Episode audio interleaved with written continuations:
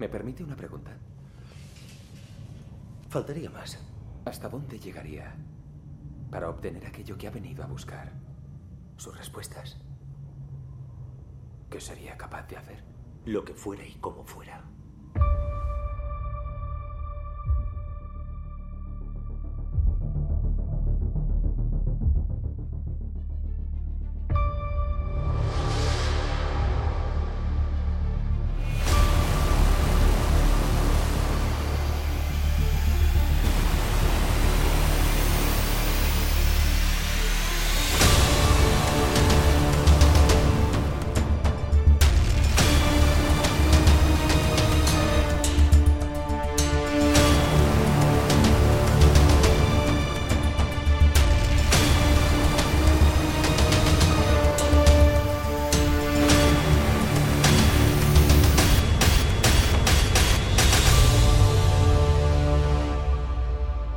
Hola a todos y bienvenidos a El cine nunca muere, tu podcast de cine de hoy, ayer y siempre. Bienvenidos a nuestro capítulo piloto. Hoy estoy aquí con Jacobo Vidal.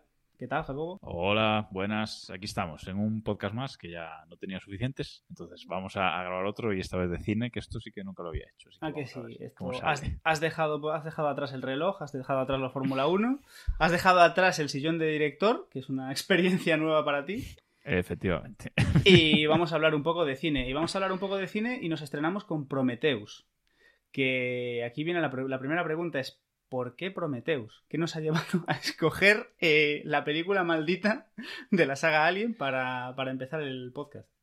A ver, mm, ¿quién nos ha llevado a escoger esta película? Porque es una película mm, polémica, bastante polémica. Es una película de la saga Alien, que tú eres súper fan. A mí, yo- a mí también me gusta, pero tú eres súper fan de la peli. Y es una película polémica en la que quisieron pues reiniciar un poco la, la saga y les salió un poquito rana por ser benevolentes, ¿no?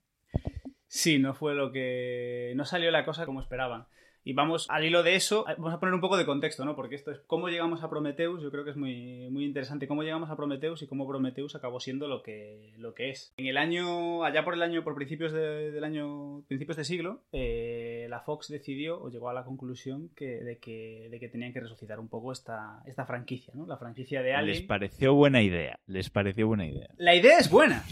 La idea es buena. Y, y Hablaremos. contaban con Ridley Scott. O sea, es decir, Aún no. Cuidado. Eso, eso era inter- eso- eso llegó después. Ah, bueno, bueno, es verdad, es Yo iba a verdad, es decir- verdad. yo iba a decir verdad, que la idea perdón, es buena y Neil Blomkamp, el director de District 9, nos demostró que Es- se podría hacer bien, pero no le dejaron. pero bueno, eso, eso es otra historia. Lo que, bueno, Fox quería re- revitalizar un poco la saga de Alien mm, y se les metió en los cuernos que, que, que Ridley Scott se, se ocupase de esto. Lógico. Es decir, al final es el, que, el creador de la saga, el que inventó todo esto, el que nos dio la película de Alien. Y, y bueno, tardaron en, en convencerlo, pero finalmente en julio de 2019 se anunció que... 2009, Rid- 2009. 2009, sí, en junio de 2019 estábamos todos. Pero Una- cuidado, cu- cuidado que están 10 años para reiniciar la saga. O sea, fácil, fácil no era. Y por el medio, lo que dices de, de Neil, que tenía unos, unos bocetos y unos conceptos guapos para reiniciar la saga. Y Y sí, Neil Blockman, no, no recuerdo ahora mismo si esto fue a la, si esto fue a la par, lo de Neil Blockman salió después, pero creo recordar que sí, que había, que de hecho habían estado barajando las dos opciones y finalmente habían tirado atrás la de, sí. la de Neil Blockman para, para la opción de Ridley Scott. Que a priori a mí me parece una buena... O sea, los bocetos de Neil Blockman están muy bien, pero lo que quería contar Ridley Scott originalmente yo creo que, que no era una mala idea. Eh, esto siguió con que contrataron a un guionista eh, que se llama John Spates. Mi, mi pronunciation No sé muy bien cómo se. Sí, no sé muy bien cómo se pronuncia, pero es Spites. Sí, Spites, eh, el una guionista- H aspirada. correcto. El guionista de, guionista de La Noche Más Oscura, que en aquel momento era guionista de nada. O sea, lo- el, ti- el- el tío llegó por la oficina de Ridley, de Ridley Scott y Tony Scott. Y los tío, a los tíos les gustó tanto su, bueno, sus relatos de ciencia ficción y tal, que lo, lo contrataron. Y desarrollaron un guion que era una precuela de Alien. Realmente, o sea, la idea original era vamos a contar el, lo que pasó, cómo llegamos hasta el punto de, de Alien el octavo pasajero. Yo creo que su idea era, era un poco contar, o sea, cómo se crearon eso, lo- los, los nigromantes, los aliens en sí, ¿no? Eh, Sí. Es decir, cómo, cómo, cómo aparecen y cómo, cómo, cómo es su origen. Pues que creo que al final se fueron demasiado atrás, pero bueno. Sí, el tema historia. es que la, la- la versión original era eso. De hecho, hablaban, se hablaba de que había como cinco tipos diferentes de xenomorfos que no, hemos que no llegamos a ver. Bueno, bueno vimos, el, vimos uno al final de la película, pero bueno, uno Sí, de ellos. Y bueno, se suponía que la historia era iba a ser un poco contando la el- eso, el origen de, todo, de toda esta historia y, y demás. ¿Qué pasa? Que entonces eh, llegó el, el maravilloso, el legendario y, tu querido Damon Lindelof, que A ver, para la gente que nos escuche, yo, Damon Lindelof, eh, mal. O sea, mm, para mí, no, o sea, no me gusta. Aunque he de decir que la serie de Watchmen de HBO que del año pasado me gustó mucho. Pero creo que es el único trabajo de, de Lindelof que, que me gusta, la verdad. Mm, Creo que mm, se gusta demasiado a sí mismo y que da demasiadas vueltas a las cosas. Bueno, ese final de Lost que personalmente no me gustó. Y luego a mí con, con la serie esta que no me sale, mm, en la que desaparece el 2% de la humanidad, bueno, The Leftovers, perdón, tampoco me, me enganchó, que es su serie, digamos, más, más famosa. Y creo que aquí, no sé cómo estaba el guion cuando llegó, pero desde luego el guion final, cuidado, ¿eh? Bueno, recordemos que, vamos a, por dar un poco más de situación, eh, Fox se trajo al Damon Lindelof, Damon Lindelof recién terminado Lost, o sea, después de haber perpetrado ese final a la que prometía ser una de las mejores series de la historia y acabó siendo el peor final de serie de la historia probablemente, eh, y se trajeron a Damon Lindelof. Aquí hay, luego, aquí hay dos versiones. Está la versión oficial, o lo que contaron en aquel momento, y lo que se parece ser que ocurrió realmente, ¿no? Lo que contaron en aquel momento es que Damon Lindelof llegó, se sentó, lo contrataron para darle una vuelta al guion, lo típico, esto es normal en Hollywood, tienes un primer guionista, te traes a alguien normalmente más experimentado para que le dé una vuelta, ¿no? Y le lo ajuste un poquito. Sí, esos retoquitos así, bueno, sí, eso es normal, o sea, no, no- no es nada por lo que preocuparse Sí. de entrada. Sí. Eh, y lo que pasa es que se supone que esta gente, que él tuvo una conversación con Ridley Scott y de ahí sacaron una idea de la hostia con que daba para una trilogía totalmente aparte de Alien, porque da, y, y les gustó tanto que decidieron incluirlo en la película, ¿no? De aquí lo de los ingenieros. Tal. Lo que parece ser que pasó realmente es que Damon Lindelof fue contratado a golpe talonario por Fox con unas instrucciones claras, entre las cuales eh, tengo por aquí declaraciones de, del guionista original que, que decía que una de las cosas que pedía la Fox es que eh, dice que tras la reescritura de Lindelof eh, las criaturas cambiaron de manera drástica de un borrador a otro, pero el mayor cambio fue que la eliminación de todos los xenomorfos de la película. Exacto. Órdenes de Fox. ¿Por qué? Bueno, no todos, no, no todos, no todos, como acabamos de decir. Llegaremos Luego- a eso, correcto. Pero bueno, sí, a efectos prácticos. Eh, Sí, sí, a eliminaron, eh, eliminaron los xenomorfos y las referencias en general a, la, a Alien. De hecho, eh, recordemos, eh, bueno, luego hablaremos de la película, en la escena en la que llegan a la sala que está llena de urnas, que eso debería ser los huevos de toda la vida de los aliens, que tuvieron que cambiar porque no podían ser los huevos de los aliens. Y como es un montón de cosas que tuvieron que cambiar sobre la marcha para cumplir esa directiva de, de, de Fox. Y bueno, entonces después de la reescritura, después de todo, de todo esto, no sé si quieres contarnos un breve resumen. ¿Cómo resumiríamos el argumento de Prometheus? A ver, el argumento de Prometheus. A ver, en sí. Es, tú tienes que pensar en una precuela de, de, de Alien, ¿no? Pero bueno, al final la historia la situaron en el año 2089 como precuela de Alien. O sea, tal cual. Como precuela de El octavo pasajero, de la primera, de la original. Y eh, el argumento de esta película nos narra el viaje de la tripulación en la nave Prometheus, precisamente, de ahí el, título de la película, buscando el origen de la, de la humanidad.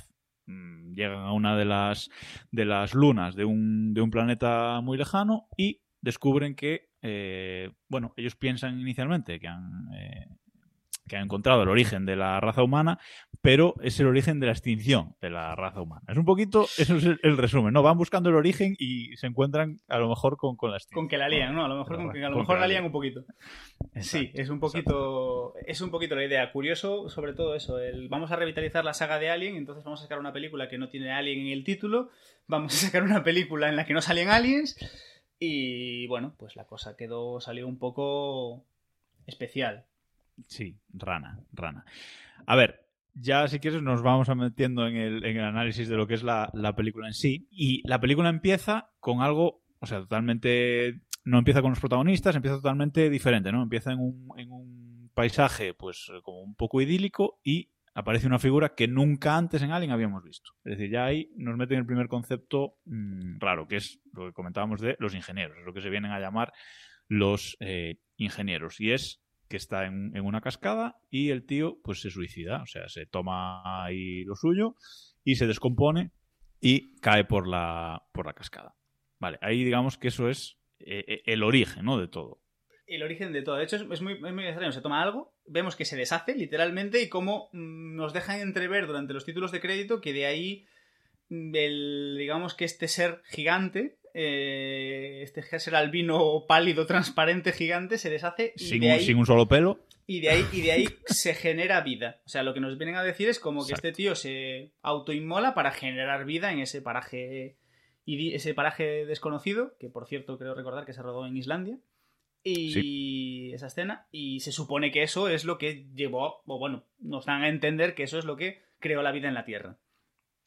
Pero eh, yo, esta escena, es decir, la primera vez, luego la, cuando la he revisto, que la, con esta vez que la, que la he visto para, para, el podcast, es la tercera vez que la veo, y la segunda vez ya sí, pero yo, la primera vez, no sé, o sea, a mí esa escena digo, ¿qué, ¿Qué está sí. pasando? O sea, porque no, o sea, en ningún momento te ponen, te ponen en, en, situación, ¿vale? Tú sabes que es una película de Alien, que vas a ver tal. Luego, más adelante en la película, evidentemente, es cuando te das cuenta de que, vale, esto del principio era el origen. Pero de entrada no sabes qué carajo estás viendo. O sea. Sí, no, para nada. O sea, de ellos de, de entrada tú te ves eso, dices, ¿qué coño hace este pavo aquí? Eh, ¿Qué es esto? Eh, yo he venido a ver la precuela de Alien porque hay un tío aquí, un gigante calvo. Y, y, no tiene ningún sentido, ninguna conexión. De hecho, la, podrían, podrían, haber empezado con algo tan sencillo como eh, un, un, cartelito de planeta Tierra. Y ya eh, está. Exacto, exacto, exacto, exacto. Es que no hay ningún, no hay ningún contexto. O sea, no hay ningún Nada, contexto. Es tú, tío, y ya de ahí tú deduces. De hecho, realmente podría acabarse la película y podríamos discutir sobre si ese tío, real, si ese tío estaba en el planeta Tierra y generó la vida en la Tierra o estaba en, en, en, cualquier otro sitio. No sabemos. Exacto, decir... exacto.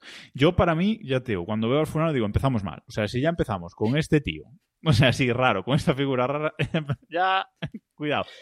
Y voy a decir antes de empezar, y de todas las críticas que vamos a hacer, que a mí Prometheus como peli en sí me gusta. O sea, no.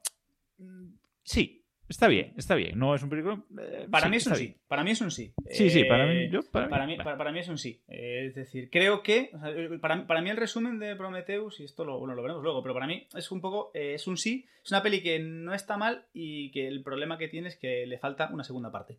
Básicamente. Que, que, que cierre este, o sea, que, no, que le dé sentido a lo que vimos. Pero bueno. Sí, vamos a ir profundizando, pero eso, en principio sí, pero también eh, durante la pelea hay que hacer bastantes saltos de fe. Lo vamos a ir comentando. Pero hay algún sitio que dices, ojo, ojo, ojo, que, ojo. Cositas, cositas pequeñas. Cositas, dices, cositas. Vale, lo, lo, me vale, me vale, venga, avanzamos, ¿sabes? Bien. En estos momentos hay un par de ellos. Bien, y del, del este, de este ingeniero, que luego sabremos que se les, en la película se les denomina ingenieros, eh, eh, pasamos a la presentación de... Yo creo que en esta película hay tres personajes, hay tres elementos, personajes, entre comillas, bueno, que, sobre los que pivota. Uno sería el, los ingenieros en sí mismos, otro sería eh, Elizabeth Shaw, que es la protagonista teórica de la película, eh, interpretada por Nomi Rampans, si no me, si no me equivoco. Eh, sí, creo que sí. Y... No, no, va a ser el nombre, pero Nomi que... Rampas. Sí, sí. Y, y que, eh, que se nos presenta en esta segunda escena, en la isla de Sky, que personal, y que personalmente, para mí, es el personaje que peor está en toda la película. O sea, no... Es cierto que tengo, tengo en pendientes hace mucho tiempo que no, que no veo la película en versión original. Yo no recuerdo el, el, resultado en versión original, pero la película doblada es, no sé, es un personaje que para mí, lo, lo comentaremos luego, pero no, no, está bien llevado. Lo que pasa es que aquí, ten, bueno, habíamos, tenemos puesto en el guion presentación de Elizabeth Shaw, pero primero se presenta a Michael realmente en la, en la película. Es el único que está despierto en la nave, ¿no? No, pero antes de eso, antes de eso eh, tenemos, o sea, el, en el, te estás olvidando de la escena de Sky de Escocia. En la, la, película. Ah, es verdad, es verdad. La película, verdad, empieza, perdón, perdón. La película empieza sí, con sí, el ingeniero, sí. luego vamos a Escocia, tiempo. Sí, sí, bueno, sí, tiempo actual no. Eh, un poco antes del, del momento del, del momento, del momento de la película, en la, que hay una expedición arqueológica en la que tenemos a esta, sí, protagonista, Elizabeth Shaw, y al clon cutre de Tom Hardy, que es su protagonista. No había presupuesto para Tom Hardy ficharon a, a un actor que se le parecía. Se parece mucho. Se parece mucho. Durante muchas de las veces que he visto la película, me ha pasado, aparte me ha pasado varias veces, de estar viendo la película y parar, irme a Google a ver si era Tom Hardy. Porque es, esto, es que parece Tom Hardy, hermano, pero, pero es que hay algo hermano. que no.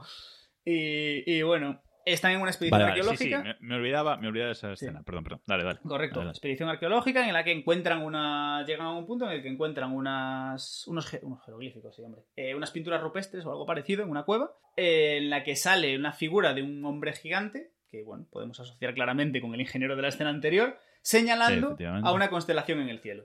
Una constelación o un grupo, algo en el cielo. Y de ahí sí que pasamos a, al ter- a la tercera pata de, de la película. La tercera pata, efectivamente. Que es Michael, que es Michael, que es este. Bueno, no sé si denominarlo robot o denominarlo androide. Android es la palabra. Que, Android le pega más, yo creo. buscaba. Android le pega más, sí. Es un androide, bueno, eh, un androide que eso, evidentemente, lo descubrimos más adelante en la película, pero ya nos hace sospechar en este inicio porque es eh, la única persona que está despierta en la nave, en Prometheus. Es decir, esta, esta nave va viajando, como decimos, a un, a un planeta, a una constelación de planetas muy lejana, y todos los personajes van hibernando, excepto Michael. A mí, este personaje, para mí esto es lo que salva la película. O sea, es, eh, para mí es lo mejor de la, de la película, porque eh, es, un, es un personaje muy carismático y que ya desde el inicio, pues ya como que te hacen como que te identifiques con él, ¿no? Mm, Ya no solo por esto, porque está eso solo en la nave, lo vemos eh, jugando a baloncesto, yendo en una especie de bicicleta por ahí, un, por la nave, etcétera, etcétera. Y es una presentación que yo creo que está muy bien, porque dices, hostia, este- ¿qué pasa con este qué pasa con este tío? ¿Por qué todos el resto están hibernando y este está por aquí? Ya empiezas a sospechar que bueno, que puede ser un robot o un algo así, ¿no? al final es un- una, una de las grandes constantes en toda, la, en toda la saga Alien es que en todo siempre hay un robot. Siempre tenemos un androide en la expedición Exacto. que al final... Y, a ver, yo creo que es un... Es un caramelito, o sea, es un personaje que es un caramelito para, para cualquier actor medianamente capaz. Es un personaje que da muchísimo juego por todo lo que veremos durante la película. Aparte, es un personaje que desde el primer instante en el que aparece y ves cómo actúa, cómo se comporta, te das cuenta de que es hay algo, hay algo ahí que dice que, que no sé. Dices, aquí. Bueno, no sé, no, no voy a decir que es malo, pero es como. mm, Esto va a traer juego. Y bueno, trajeron a Michael Fassbender. A ver, Que- exacto, es lo que iba a decir. O sea, Michael Fassbender, super fan aquí, yo creo que tú también. O sea, vamos, yo- Actorazo, actorazo indiscutible, pero eh, tengo que decir, sin, sin quitarle un ápice de, de, de mérito ¿De a mérito? Fassbender, que creo que es un, que es, un caramelo de personaje. Es decir, que ese personaje se lo das a Sí, sí, sí, sí. cualquier actor que se nos ocurra más o menos capaz. Eh, por, irnos, por irnos a un actor que yo, con, que yo no considero que esté a la altura de Michael Fassbender, pero sin salirnos de la película, si tú le das a Guy Pearce ese personaje, probablemente te haga un, te haga un papelazo igual, te haga un personajazo. Sí. Sin irnos a nada de tal. Que ojo. A ver, eh, un actor, un actor más o menos bueno habría Sí. hecho un papelazo. O sea, un papelazo. ¿Qué pasa? Fassbender es. Fassbender. Aparte, hay que decir que tiene un cast, esta película tiene un cast espectacular, porque lo iremos comentando. Pero tiene a Nomi Rampas en el. Justo, creo que era la época en la que estaban grabando la, la película de Millennium, de, de la adaptación americana. Sí, la adaptación tienen, a, americana. tienen a Fassbender en el momento en el que estaba explotando. Tienen a Charlize Theron, Idris Elba. Idris Elba, todo lo que se haga Idris, El- todo lo que haga Idris Elba hay que verlo. Idris Elba, que es maravilloso, porque salen tres escenas en la película y se come la película por completo. O sea, Idris Elba, en cada escena en la que aparece, se come la película.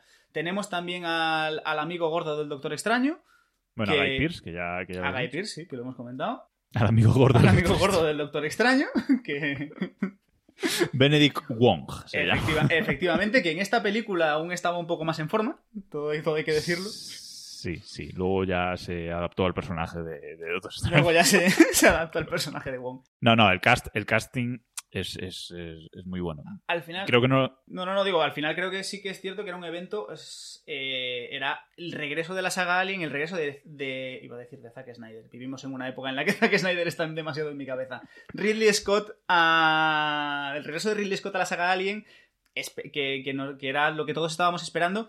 Y ojo, estamos hablando de una película que se estrenó el mismo año que Vengadores, el mismo año que El Caballero Oscuro, y que... Sí, el- 2012, y- y que, y no lo hemos dicho, creo. 2012, sí, no lo- creo que no lo hemos dicho. Y que el estudio contaba con la película para ser el pelotazo del año. Que que la película funcionó muy bien en taquilla, pero visto en perspectiva dices, a ver, yo soy muy fan de la saga, pero cuidadito, ¿eh? Que está, o sea, Vengadores y el Caballero Oscuro.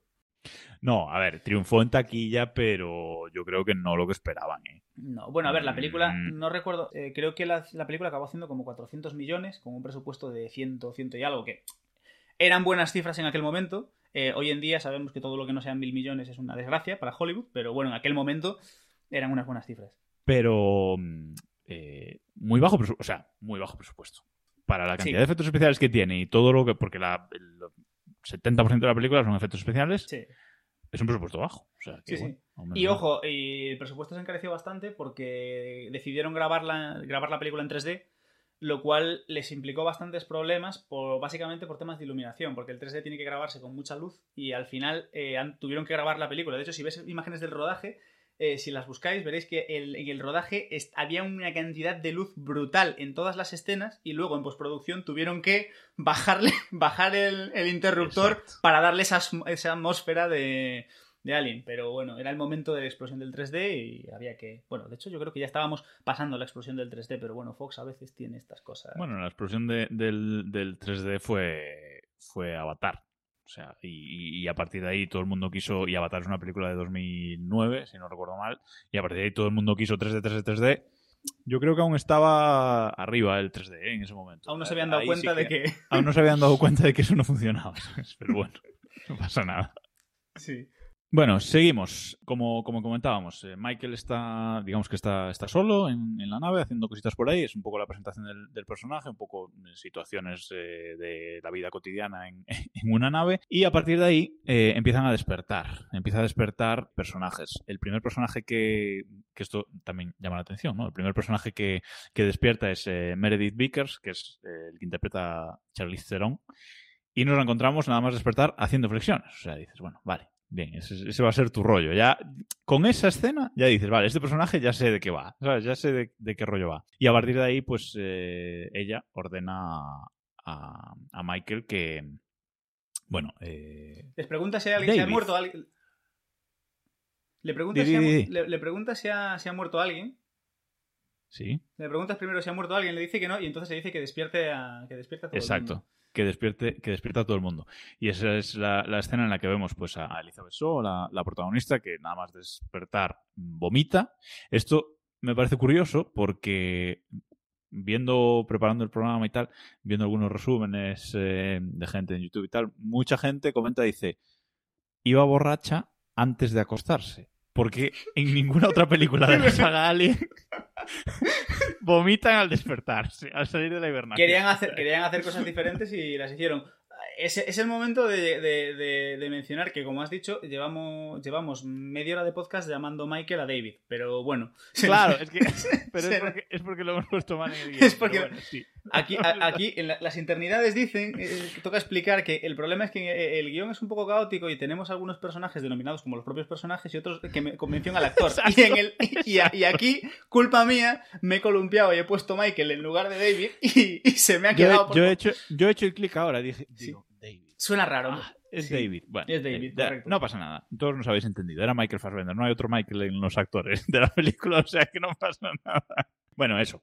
Y que eso, que empiezan un poco a, a despertar. Eh, vemos como, bueno, cada uno va despertando, se empiezan a hacer, pues, eso, un poco vida cotidiana, empiezan a- las primeras comidas, etcétera, etcétera, un poco cómo se va, eh, pues, la, la tripulación eh, encontrándose, ¿no? Después de todo ese, ese sueño. Y aquí, por este punto, eh, también nos presentan a, a ¿no? Correcto. La tripulación despierta, vemos que están todos, empiezan a interactuar, vemos, pues, lo- vemos que hay una tripulación bastante grande para lo que nos tenían acostumbrados en las películas de Alien, que solíamos tener Sí, tripulaciones pequeñas. sí, sí. Y que algunos intentan interactuar, otros, otros dicen, tenemos al típico que dice que, que, mira, a mí no me interesa esto, yo he venido aquí por dinero y déjame en paz. Es el momento en el que despiertan todos, en el que descubrimos que Idris Elba está en, está en la película, que no era uno de los actores más destacados de en aquel momento, ni, en el- ni, era, ni era un actor principal realmente de la película, y es como... De hecho, no, no sale en los trailers. Eh, Creo que no, porque al final es, realmente tiene un personaje secundario. Se, se come la película, pero tiene un personaje secundario. Sí. Y entonces eh, hay un momento en el que llevan a todo el mundo a una charla informativa. Lo cual nos lleva, a raíz de la charla informativa, deducimos que la mayor parte están ahí sin saber exactamente a qué vienen ahí.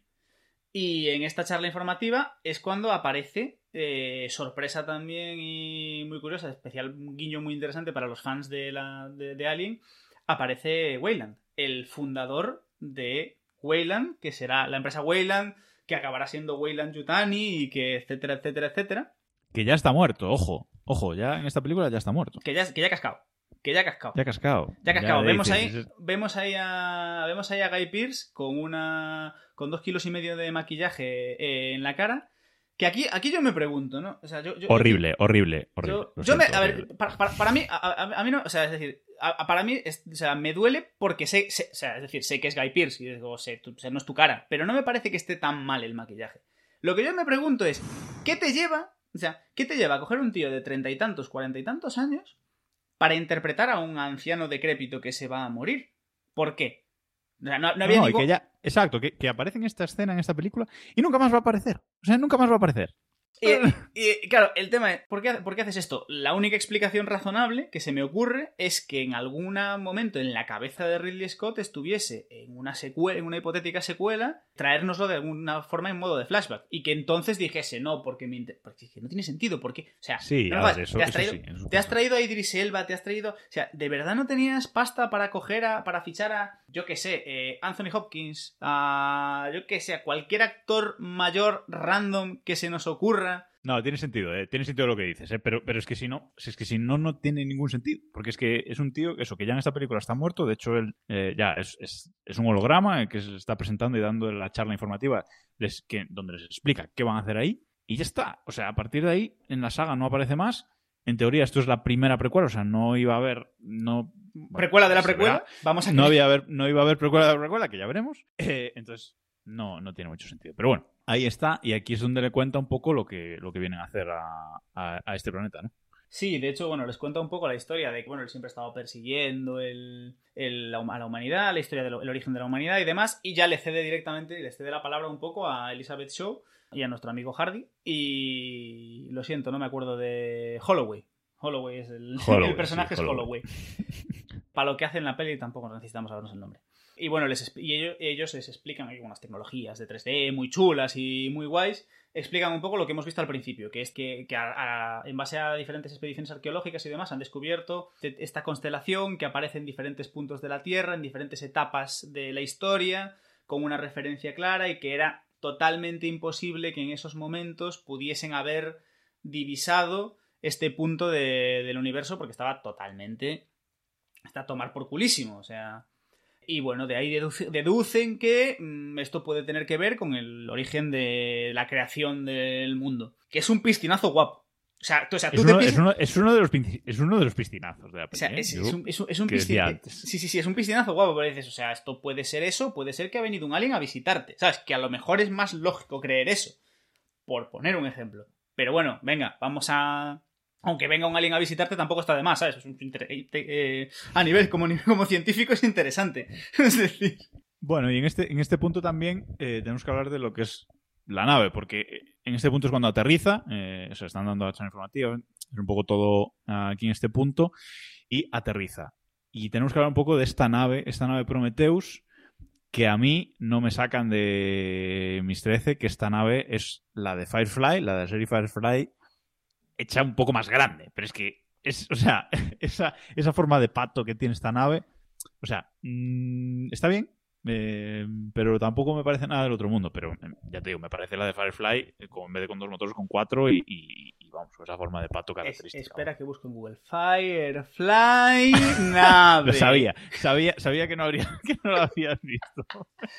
Pero bueno, no. Lo que me refiero es que son, son dos naves ahora cuando, cuando lo encuentres.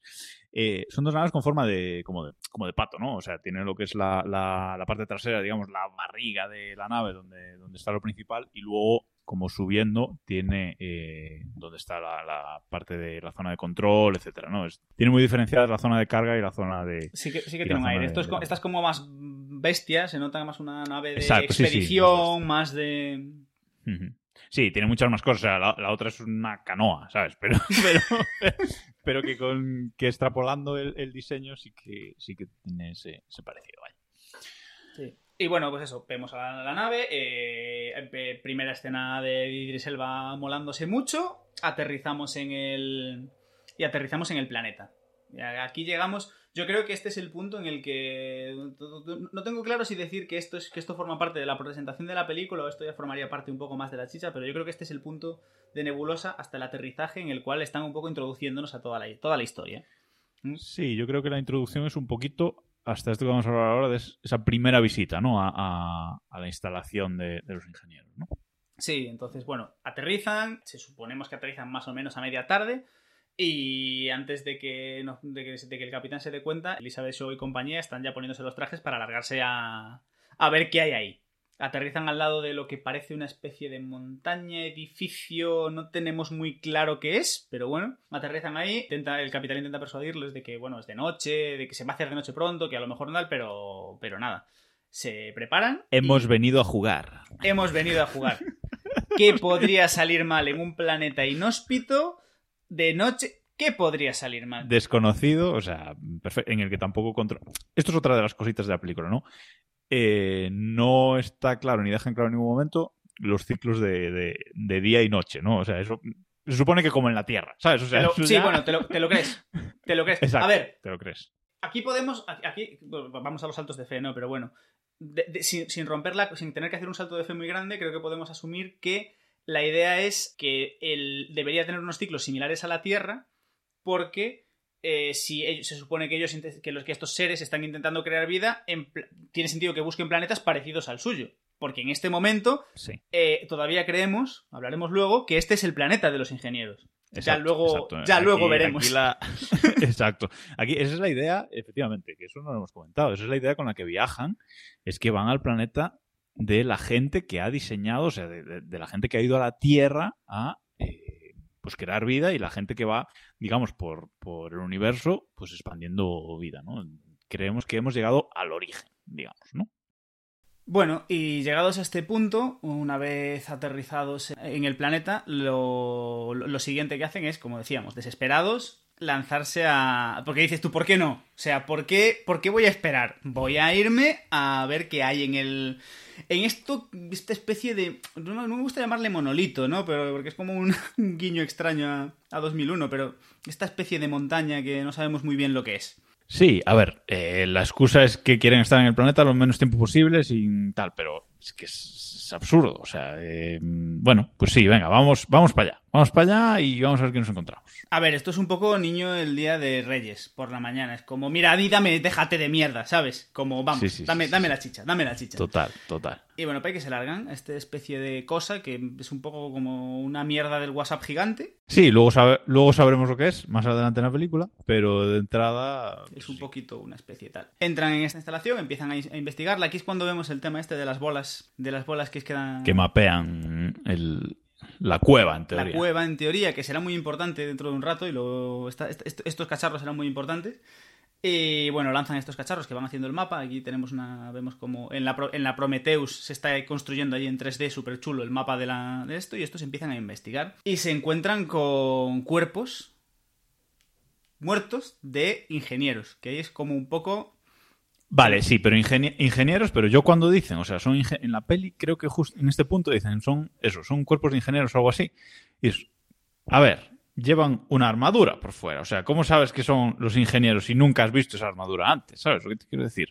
Yo cuando los veo digo, pero vamos a ver, ¿este es el mismo ingeniero que, o sea, que nos enseñaron al principio de la película? No, no puede Ah, ser, o pero sea, ahí, pero ahí son es trampa. diferentes. Pero ahí es trampa, porque tú estás viendo, a ti te han enseñado al principio de la película al Claro. chorbo blanco albino, pero estos tíos solo saben que son peña muy grande.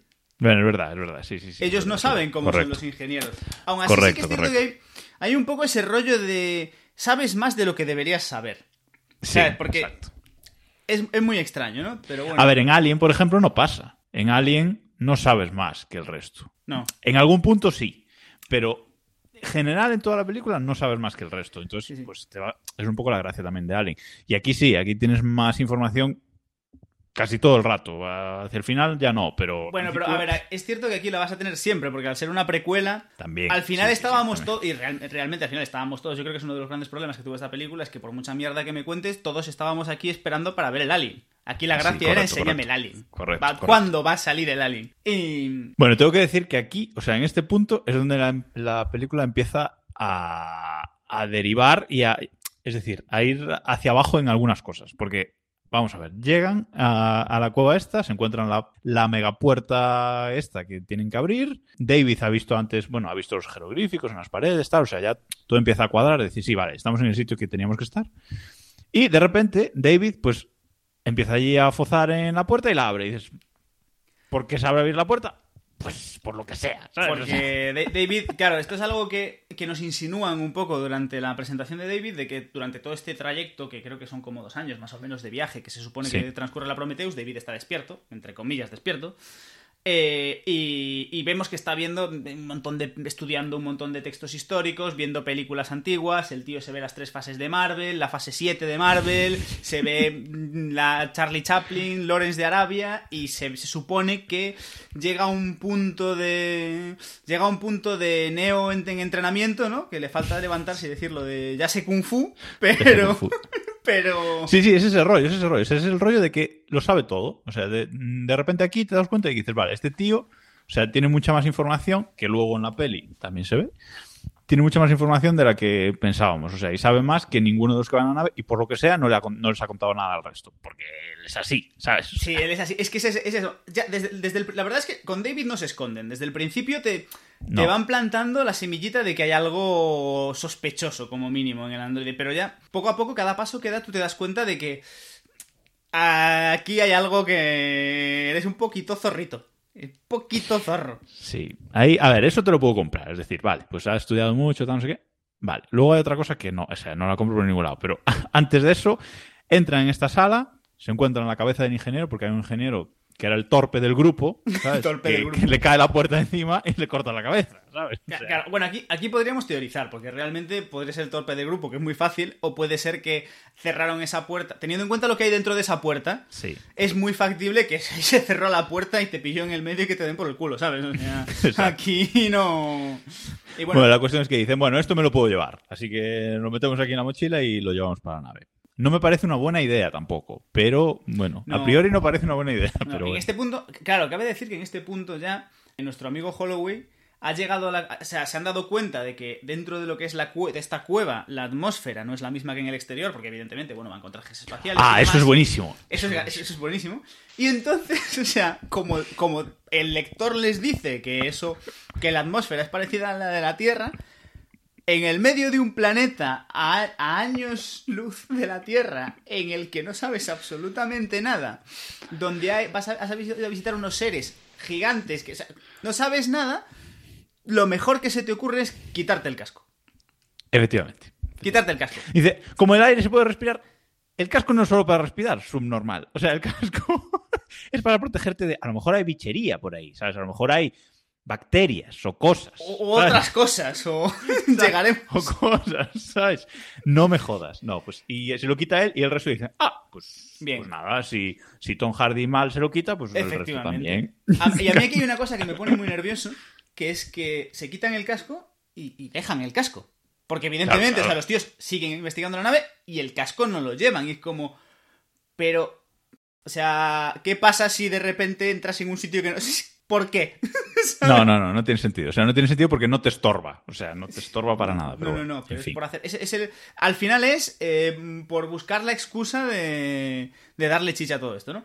Avanzando un poco en cositas que, que nos llevamos de ahí, ¿no? Abrimos la puerta, pues empieza como a cambiar la atmósfera de, de esa sala, ¿no? Entonces empiezan como las paredes a derretirse y tal. Y los, los cacharros que encuentran en el suelo, las Que no- vasijas que, no lo- comentábamos antes. Que no lo hemos dicho. Esa sala en la que entran está llena de vasijas. Esas vasijas, en el, lo que, en el guion original lo dijimos, eso deberían ser los huevos de Alien. Pero los bueno, huevos de Alien. Hubo que cambiarle y había una y hay una especie de vasijas que en el momento en el que la atmósfera cambia, se empiezan como a... Como a derretir, como sí, a por derretir, arriba. co- por arriba.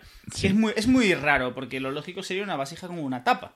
O sea, lo que tú, o sea, me refiero. Pero no, se derrite, pero solo se derrite la parte de arriba. Vale, hay otra cosa que no tiene sentido, ¿vale? Es decir, ya buscando los fallos. Bueno, aquí eh, lo- los, eh, todo el grupo coge la cabeza del, la cabeza del ingeniero, ¿vale? que, que también Y se estaba David- deteriorando por el también, por la atmósfera, la meten allí en un rollo estanco. Y, tam- y David dice, bueno, pues me voy a llevar una vasija de estas que se está derritiendo, lo cual está guay. David ¿sabes? a lo zorro. O sea, cuando todos se van por otro lado, a lo zorro el tío congela la vasija con un rollo ahí de, no sé, de nitrógeno o alguna historia y se lo mete en la mochila. Rollo, Pero el tema- esto yo sé Pero que... el tema es que esta vasija, es decir, él coge la- se está derritiendo la vasija, vale, coge la vasija y la lleva para la nave luego, Sí. y en la nave la abre, pero el líquido resulta que está dentro de otro recipiente. O sea que ese líquido que se estaba derritiendo ahí no tenía sentido, porque el líquido estaba dentro de otro recipiente y había que romper el recipiente de dentro. Esto es... Bueno, Esto, claro, aquí... ah, Sí. O sea, la respuesta rápida es no tiene sentido. Exacto, La no respuesta tiene sentido. Ya está, fin, podemos, siguiente. teorizar, podemos teorizar con que es como estas bombas super guays de dos fluidos, como la, la jungla de cristal. Tres. Eh, una bomba con dos fluidos que se juntan y cuando se mezclan, ah, pues esto es lo mismo. Está el fluido ahí como dentro y cuando entra en contacto eso se va abriendo. Exacto. No, no tiene ningún sentido. O sea, es- otro, otro. Y en esta sala hay otra cosa más. Mal. O sea, porque hay en la pared, ¿qué hay en la pared? ¿Qué vemos en el fondo de la pared? En la pared, en esta sala es donde tenemos el cabezón. Efectivamente. Tenemos una cabeza. Ahí está el xenomorfo. El xenomor- No, no, el xenomorfo. Hay un xenomorfo en la pared. Hay una, una como una figura de un xenomorfo en la pared que dices, pues un guiño porque sí, porque no un- tiene sentido. Porque los xenomorfos esos salen de los humanos. O sea, no, si fueran de otra especie tendrían otra forma. Bueno, como vemos al final de la película. Sí, efectivamente. No, no, no, sí, son cosas que, que- que- que tenemos que, que aceptarlas. Es como. Sí, en ¿por esta qué? parte de la película hay muchas cosas de esas, pero bueno. Hay muchas Se cosas que- acepta, se acepta, se acepta. Sí, a ver, aquí, es- en este punto de la película tú ya tienes que, ya has pasado ese, esta es una película de esta, de que tienes un paso de fe, de, eh, Exacto. me, me- sé que no es perfecto, me lo como, o mira, esto ya lo, lo voy a pagar, porque esto no- Exacto. Sí, sí, se- sí. se O sea, aquí esta, esta es de esas películas que dices, lo compro todo, me dejo llevar, o con que no entres. Es decir, esta es una película así, con que no entres, esta es toda la película, vamos, de risas, porque no Sí, de carcajada. Y lo peor que puedes hacer, que es lo que hizo todo, lo que hizo mucha gente y lo que le, abrió muchas críticas, es lo peor que puedes hacer con esta película es ponerte a ver esta película intentando conectarla con Alien. Es decir, Exacto, hay, no, hay eso un hueco. ya- hay- o sea, entre, entre Prometheus y Alien hay un agujero que, que- que se supone o queremos creer de buena fe que alguien tenía, una, tenía idea de cómo rellenarlo. Pero a priori, es- aquí hay un agujero y no... No, es, es un agujero que luego rellenan con Alien Covenant. No vamos No. a... No, esa película no existe. Esa, No. esa película no existe. Habla- hab- Hablaremos de esa película que nunca llegó a hacerse.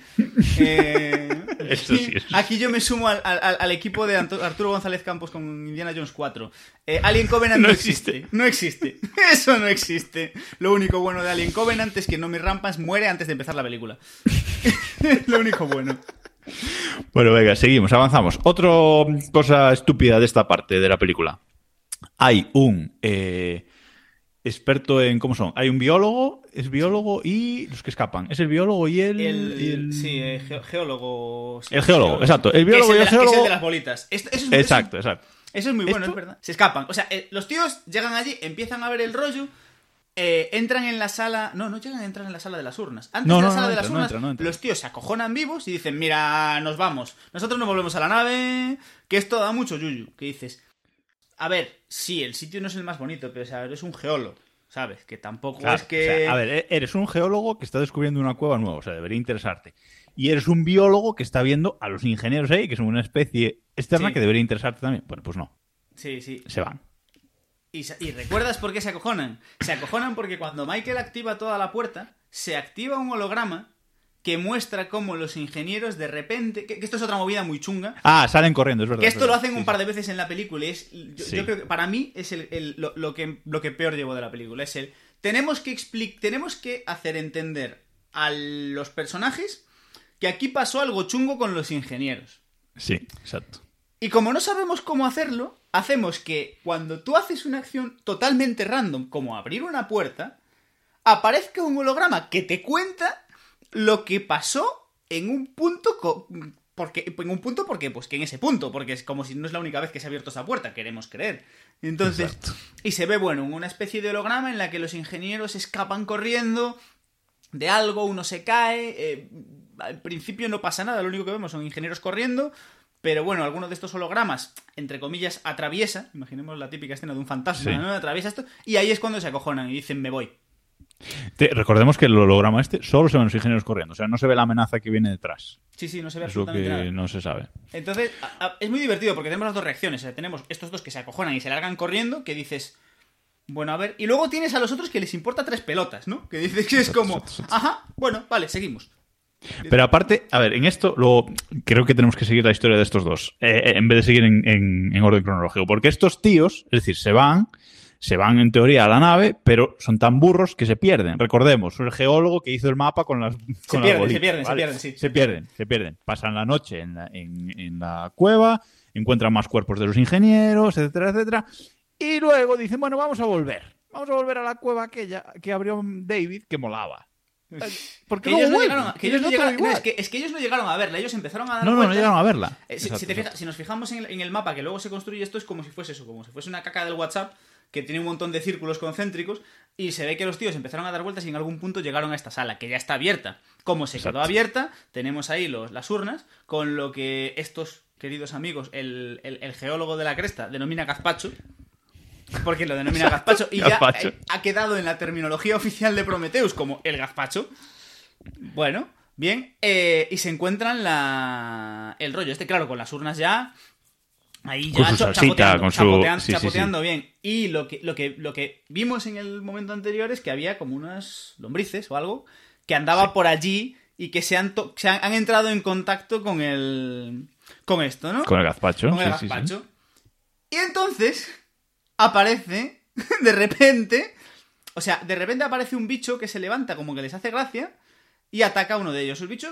es- El tonto del biólogo se pone a jugar con la serpiente desconocida. Con lo que vendría a ser una lamprea. Los que no seáis gallegos, buscáis en Google lamprea.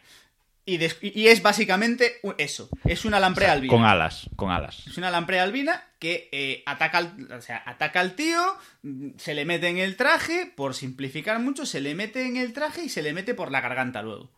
Exacto. ¿Qué dices? ¿Por qué? Porque lo de, lo, lo de los chupacaras aquí no pegaba mucho, pues por, se le mete por la garganta.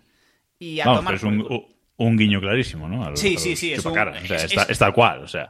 A- al final, lo que hablábamos antes, tenemos una serie de puntos en esta película en el que dices, yo sé que tú aquí querías hacer otra cosa. Y Exacto. tuviste Sí, que sí, cambiarlo. Y, y- y Se ve muchas veces, y- es que se ve muchas veces, Y es se nota que, o sea, es como... Es que no tiene sentido. No, no fuisteis capaces de darle una vuelta lo suficientemente buena. A ver, teniendo en cuenta quién contrataron, pues evidentemente bien no iba a quedar. Pero... Y es eso, se notan esos agujeros, ¿no? Las urnas, el... Sabemos lo que, lo que querían hacer.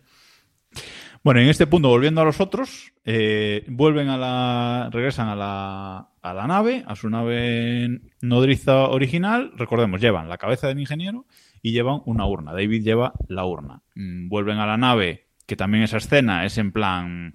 Hay una tormenta de. Vuelven a la nave porque hay una tormenta eh, de. No recuerdo qué metal era. Una tormenta eléctrica en la que de repente allí, en vez de arena. Sí, sí, es, o sea. Como, y como concepto está súper chulo. Está muy bien. Volvemos a lo siempre. A nivel visual, a nivel efectos especiales, esta película está muy bien. De hecho, a nivel efectos especiales es una película que tú puedes ver eh, a día de hoy. ¿no? O sea, nosotros la hemos visto hace unos Sí, días. sí, aguanta y perfectamente. está, aguanta perfectamente. O sea, te la comes Sí, sí, sí, enterita. Que es algo que no podamos decir de cualquier película. ¿Era necesario, ¿Era necesario cuando están entrando en la nave ya escapando, se le cayera la cabeza del ingeniero y tuviera que volver la protagonista por ella? No, no era necesario. Pero bueno, un poquito más de tensión. Típico No era, no de... era- no era necesario. Y de hecho es, es una escena que se ve forzada. Porque ni siquiera Sí. llegas a ese punto de, de empatizar. no sé, es como que. No, es en plan, si te mueres cogiendo la cabeza me da igual. No tiene sentido. Ni siquiera tiene sentido el por qué David va a recogerla. De hecho, o sea, o sea, a ver, básicamente, por simplificar la escena, eh, a, no me- a Shaw- a Elizabeth Shaw se le cae la cabeza de, del este, todos están entrando en la nave, están cerrando la puerta de la nave, ella sale corriendo a buscarla, el otro, el Holloway va detrás de ella, intentan agarrarla, eh, no saben, o sea, están allí ya en una tormenta del, del copón que van a salir volando, y David sale por una puerta lateral, con una enganchado a un cabrestante, va hasta ellos, los engancha y los recupera. Exacto. ¿Es necesaria la escena? No. ¿Aporta algo a toda la trama de la No. Nada. Exacto, ya está. Pero bueno, un poquito más de tensión para esa escena y nada más. Sí. Bueno, vamos a, a avanzar y a ver si intentamos apurar. Si no, nos va a quedar un podcast de tres horas y tampoco es plan. Tampoco Bueno, era el objetivo, sí. Tampoco era el objetivo. Bueno, nada, total. Que llegan a la nave, mm, pasan la noche en la nave. En la nave pasan varias cosas, pero ninguna de importancia, salvo que David, eh, como decíamos antes, abre eh, la urna esta que se había llevado, saca el líquido negro y decide darle una gotita de ese líquido negro de beber a Holloway sin que él se, se entere. Ahí queda la cosa. En principio cosa. no le pasa nada hasta la mañana siguiente. Y eh, hasta la mañana siguiente. Aquí, aquí realmente pasan más, pasan más cosas. Primero tenemos en paralelo, tenemos en paralelo dos momentos. Uno es eh, David examinando todo este, todo este jugo, cogiéndolo intentando entender qué, cómo funciona esto. Y al final yendo a dárselo allí a, a Holloway. Una escena que personalmente me gusta mucho y me gusta mucho ese, ese- esa, conversación de, Hollow- de David con... Cómo Sí. David va paseando por toda la nave con un dedo en alto, donde tiene el, la gotita. gotita. la gotita, y cómo habla con, con Holloway y demás, y llega al punto de ¿qué estarías dispuesto a hacer para entender esto? Y cuando el tío le dice lo que sea, dice, ah, muy bien, toma, pic. Y le da, el, No. y le da la gotita. Es como, venga, pues vamos a probar, ¿no? Sí, o sea, David, David es un realmente es un científico, ¿no? Entonces ha estado intentando entenderlo, no lo ha entendido y dice, pues hay que probar en hay que probar y, le importa, y a David le importan tres, tres pelotas todos los que están en esa nave. Eso se ve a lo largo de la película. Cada, cuanto más avanza la película, más te das cuenta de que a David los humanos de la nave le importan nada. O sea, A excepción de uno, que ya llegaremos. A excepción de uno, efectivamente, pero él va a hacer su misión, que Correcto. es entender lo que, lo que pasa. Lo que estaba pasando ahí y lo que él decida. Y en paralelo, mientras pasa todo esto, recordemos que examinan la, que es cuando examinan la cabeza del ingeniero.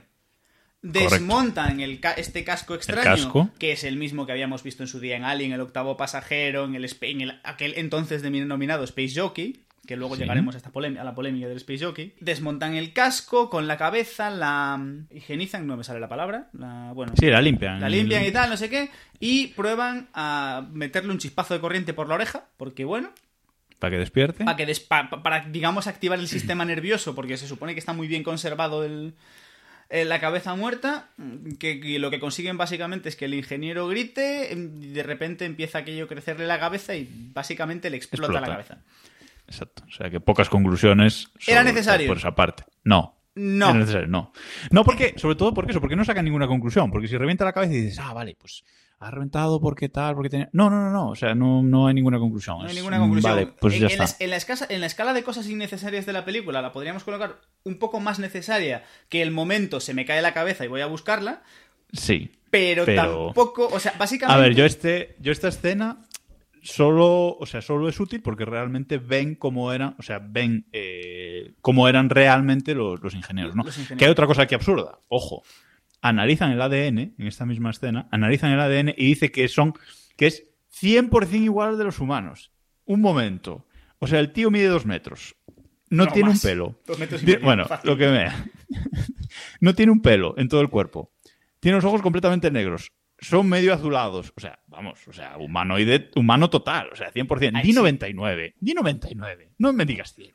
Sí, a ver, es un poco extraño. Ese es el sentido al final de la escena. El decir, Sí, hemos es el examinado sentido. y el ADN es el mismo. No tiene mucho. No tiene mucho A ver, ese- sentido. el sentido de la escena es realmente ese. O sea, ver cómo eran los ingenieros realmente y darse cuenta o confirmar que sí, que son el origen de la especie humana. Muy bien. Está explicado mal. Sí. Está explicado mal. Sí, Ya sin está. más. Pero bueno, Bueno. El, senti- el sentido de la escena es ese. Otra vez. Te lo compro, venga, seguimos, te lo compro. ¿Sabes? Correcto. Esta peli tiene esas cosas. Lo, lo queremos. Y bueno, eh, Elizabeth y Holloway se van a, a la habitación. Tienen uno de, esos, de, de los momentos en los que. mm, Tienen. En los que. Yo sé, o sea, yo sé que soy muy hater con, con el personaje, pero bueno.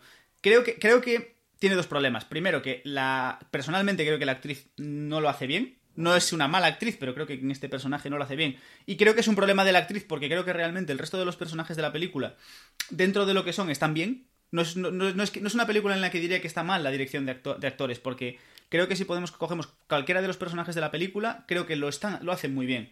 Desde eso, pues, del David, que es muy fácil, eh, Idris Elba hace un papelao- papelón, el propio Holloway, dentro de las limitaciones del personaje, lo hace bien. Sí, hace sus Eh, personajes. Charlize Theron hace muy bien el personaje que tiene. Es un personaje raro, es un personaje mm, Enfadado. enfadado, pero, lo hace muy bien y entiendes perfectamente cómo funciona el personaje, a pesar de que luego a veces haga cosas un poco raras. Pero bueno, Sí. Vol- volviendo a este punto, tienen una conversación. Ahí volvemos, eh, tocamos el tema de la religión, que es algo muy presente, en- que es muy raro, porque tenemos a esta Elizabeth Shaw, que es una científica que se ha ido al universo a buscar la es- el origen de los seres humanos, y, pero anda siempre con, un crucifijo colgado de su padre, porque, bueno, tiene ahí un rollo religioso muy extraño. Y cuando, bueno, cuando Holloway le dice, bueno, ahora ya lo has descubierto, ya quítate el crucifijo, es evidente que venimos de aquí, no hay tal. Y la tía, científica, que ha navegado a la otra punta del universo para encontrarse con los que crearon la raza humana, y responde, responde, sí, pero ¿y a ellos quién los colocó ahí? ¿Eh? ¿Eh? ¿Eh? bueno, en fin. Total, que tienen sexo estos dos aquí en la, en la habitación, que esto tendrá relevancia después. Sí. Otra cosita absurda de la película. Por la mañana se levanta muy bien, se va a mirar Holloway al espejo y le sale un gusano del ojo derecho, creo que es, y dice, nah, no es necesario avisar a nadie, yo esto me lo guardo para mí, me lo guardo para mí porque esto mm, es normal, ¿sabes? Lo que me pasa todas las mañanas es lavarse la cara y quitarse las legañas y... Y que te salgan gusanitos del ojo. los del ojo. Claro. Entonces dicen, bueno, nada, vamos a ir a buscar a los dos tontos que, que se perdieron en, en la cueva esta. Vamos, Bien, vamos a ir aquí- a por aquí- y aquí tenemos que hacer un, aquí tenemos que hacer un inciso, porque volvemos a un momentazo de David.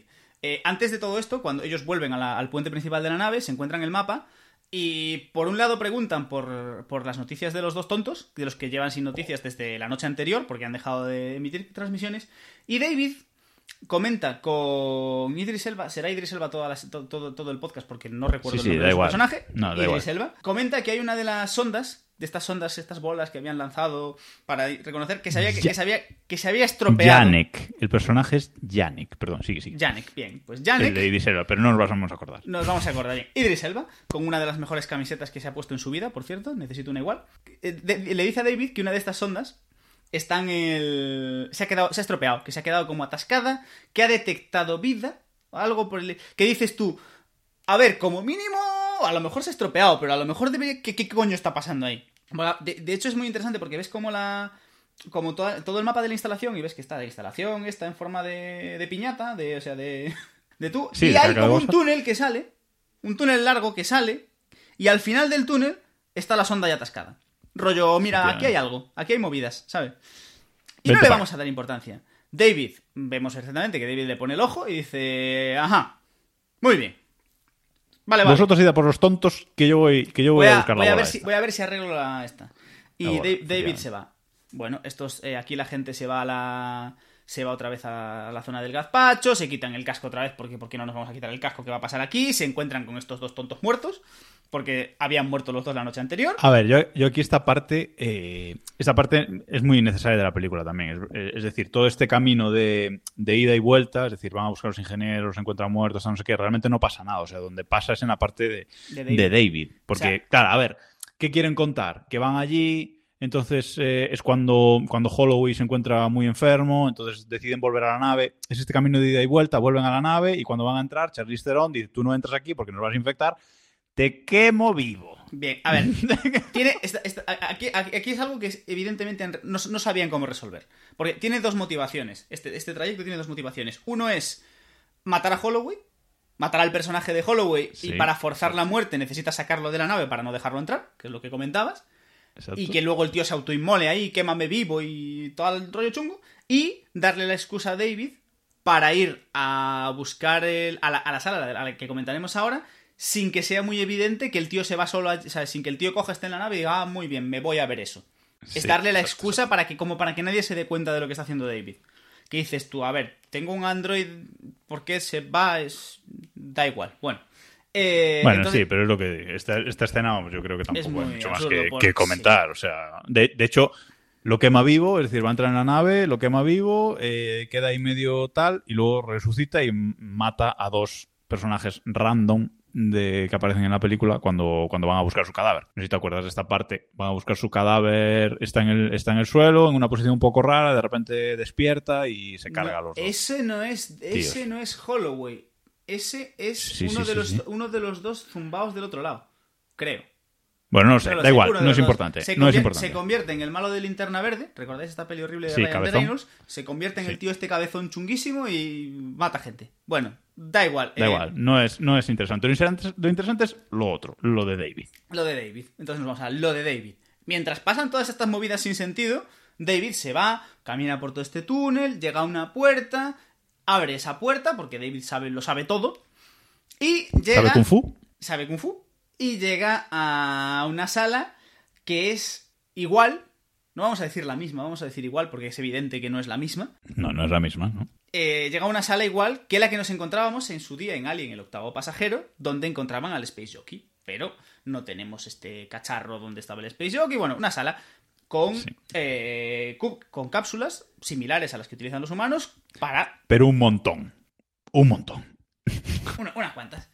Y, y David, bueno, llega allí, se, se encuentra una especie de ordenador que más que un ordenador es un órgano, o sea, aquello parece más un órgano de, Sí. de iglesia, una- que dices, yo no termino de entender por qué no, sois, no, no- no fueron capaces de pensar en algún sistema un poco...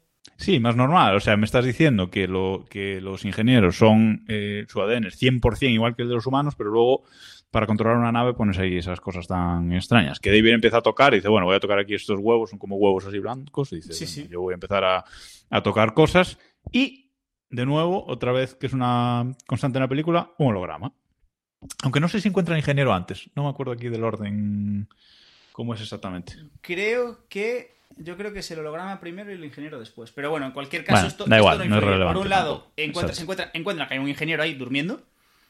Sí, un ingeniero vivo en hibernación. en hibernación, Y por otro lado se encuentra un holograma en el que descubre que los ingenieros estaban ahí y que lo que tenían pensado hacer los ingenieros era llevar eh, lo que sea que había en estas urnas a la Tierra, para lanzarlo en la Tierra. A estas alturas ya hemos entendido que lo que había en las urnas, bueno, bueno no es. Exacto. Entonces, como que mal rollo. Sí, a ver, se supone que aquí la idea es eso, llevarlo mm, eh, donde están, eh, es una especie de laboratorio de pruebas de armas químicas. Podemos eh, concluirlo así. Son lo que hay en las urnas es un arma química y lo que quieren hacer es llevarlo a la Tierra y probarlo, a ver si consiguen destruir pues toda vida en la Tierra o no, si les funciona. Es un poco lo que nos da a entender al final la película que era el objetivo real de los ingenieros, que no era crear vida o crearon vida en su momento para después probar armas químicas. Bueno, eso cada uno ya. O- sí, bueno, no no lo sabremos nunca. En, la- en- No lo en la- sabremos en la- nunca. en esa segunda parte que nos robaron o que no nos quisieron dar, yo quiero creer que realmente esto tendría un sentido, pero bueno. El caso es que, y aquí David vuelve a hacer una cosa extraña, extraña para el espe- espectador, que entendemos al cabo de cinco minutos, pero bueno, que es que llegado a este punto, en lugar de despertar al ingeniero, David se vuelve. A- Exacto. En ese punto tampoco tiene muchos... Es como, ¿por qué? Eh, bueno, David vuelve a la nave y ahí es cuando lo entendemos. En medio de toda esta. En medio de toda esta vorágine. No, primero llega el. El tema. El, el bebé de Elizabeth Shaw. Sí, bueno, pero eso si quieres lo, lo comentamos eh, luego, por, por seguir un poco el hilo de David. Por seguir. Sí, bueno. Eh, el, caso es que David eh, llegaba. Vuelve a la nave porque en la nave había una sorpresa más. Que era el señor Weyland. El señor Weyland, que resulta que no estaba muerto. Estaba de Y parranda. resulta que es el padre, que, es no es relevante tampoco, pero es el padre de Meredith de Vickers, que es que es Charlize Theron. Charlize Theron, correcto. Eh, es relevante para darle más, más sentido al más sentido al personaje. Es decir, yo creo que es un personaje que, apareciendo en cuatro escenas de la película, con cuatro cosas muy concretas, nos describen perfectamente eh, la personalidad, la motivación, el... es decir, es un personaje que tiene sentido. Lo que, o sea, desde mi punto de vista es un personaje que lo que hace tiene sentido y sus acciones son bastante ¿Pero a coherentes. quién te refieres? ¿A- ¿A Weyland o a, o a No, a, a Charlize- al personaje de Charlize Theron. A- a Vickers, la hija- sí, a Vickers, sí. Weyland está zumbado, sin más. Claro, exacto, exacto. Sí, sí, sí. O sea, te- efectivamente, no, no es que salga mucho, pero sí que sus motivaciones es un. Quiero decir, es. Va hacia ese objetivo y cueste lo que cueste también, ¿no? es que es un poco como David, ¿no? Que también tenía ese, ese, ese objetivo. Sí. Vamos, eh, realmente toda esta misión organizada por Weyland, que resulta que va en la nave, iba en hibernación, y aquí vemos cómo lo despiertan, es curarlo.